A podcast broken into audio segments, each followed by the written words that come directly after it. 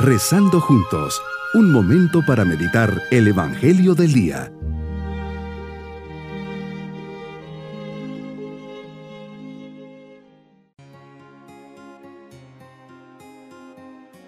Hoy 11 de julio les saludo de forma especial en este día de la fiesta de San Benito Abad. El nacimiento de San Benito es fechado alrededor del año 480 Procedía, según dice San Gregorio, es provincia Nurcie, de la región de Nurcia. Sus padres acomodados le enviaron a estudiar a Roma. Él, sin embargo, no se quedó mucho tiempo en la ciudad eterna. Como explicación totalmente creíble, Gregorio menciona el hecho de que el joven Benito estaba disgustado por el estilo de muchos de sus compañeros de estudio, que vivían de manera disoluta, y no quería caer en los mismos errores solo quería agradar a Dios. El periodo que pasó en Subiaco, periodo de ermitaño, de soledad con Dios, fue para Benito un momento de maduración. Allí debía soportar y superar las tres tentaciones fundamentales de todo cristiano. La tentación de autoafirmarse y el deseo de ponerse a sí mismo en el centro. La tentación de la sensualidad y por último la tentación de la ira y de la venganza. Benito estaba convencido de que solo después de haber vencido estas tentaciones habría podido dirigir a los demás una palabra útil para sus situaciones de necesidad.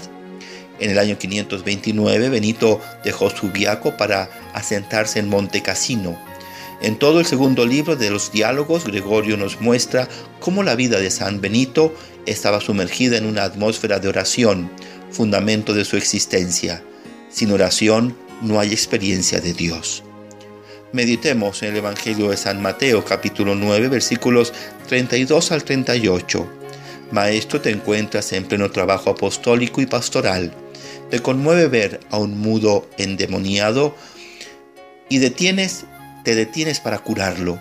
A continuación pasas por muchas sinagogas para predicar la buena noticia del reino y sanas toda enfermedad y dolencia de las personas que te lo piden.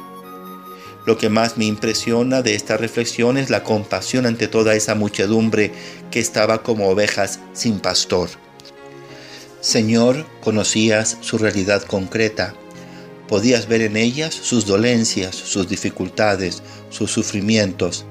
Y también descubrías sus ansias de felicidad, sus anhelos de vivir en paz con Dios y con los demás al conocer profundamente la debilidad de los hombres, te solidarizas con ellos, sientes compasión, que significa sufrir con.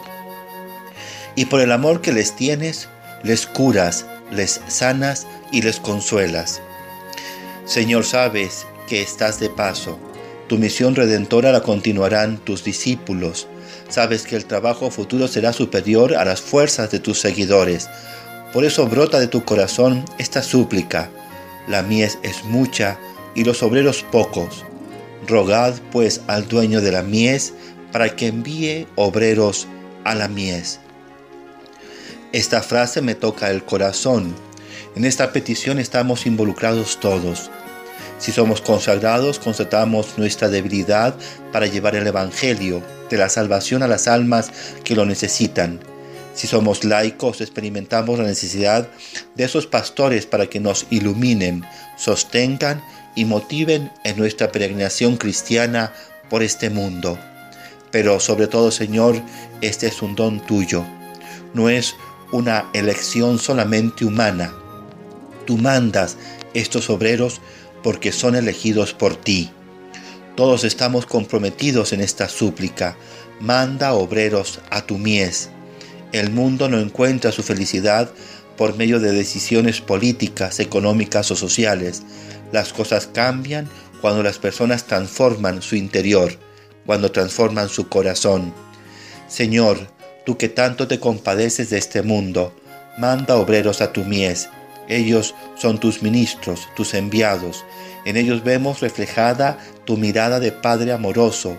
Perdonan en tu nombre, santifican en tu nombre consagran el pan y el vino en tu nombre, manda obreros a tu mies. Mi propósito hoy es evitar la omisión haciendo algo concreto para solventar un conflicto y llevar la paz a un hogar. Visitaré a un amigo o pariente enfermo y les hablaré del amor de Dios. En este día rezaré para que Dios nos mande buenas y santas vocaciones. Mis queridos niños, en este día Jesús nos invita a pedir por las vocaciones, pues la mies es mucha y los trabajadores pocos. Quiere que vayamos por todas partes llevando la paz y sanando, consolando y acompañando a las personas que están enfermitas, que no se sientan solas. Si tienes en casa o cerca de ella a alguien enfermito, visítalo y reza por él todos los días. Y nos vamos con la bendición del Señor. Y la bendición de Dios Todopoderoso, Padre, Hijo y Espíritu Santo, descienda sobre nosotros bonito día.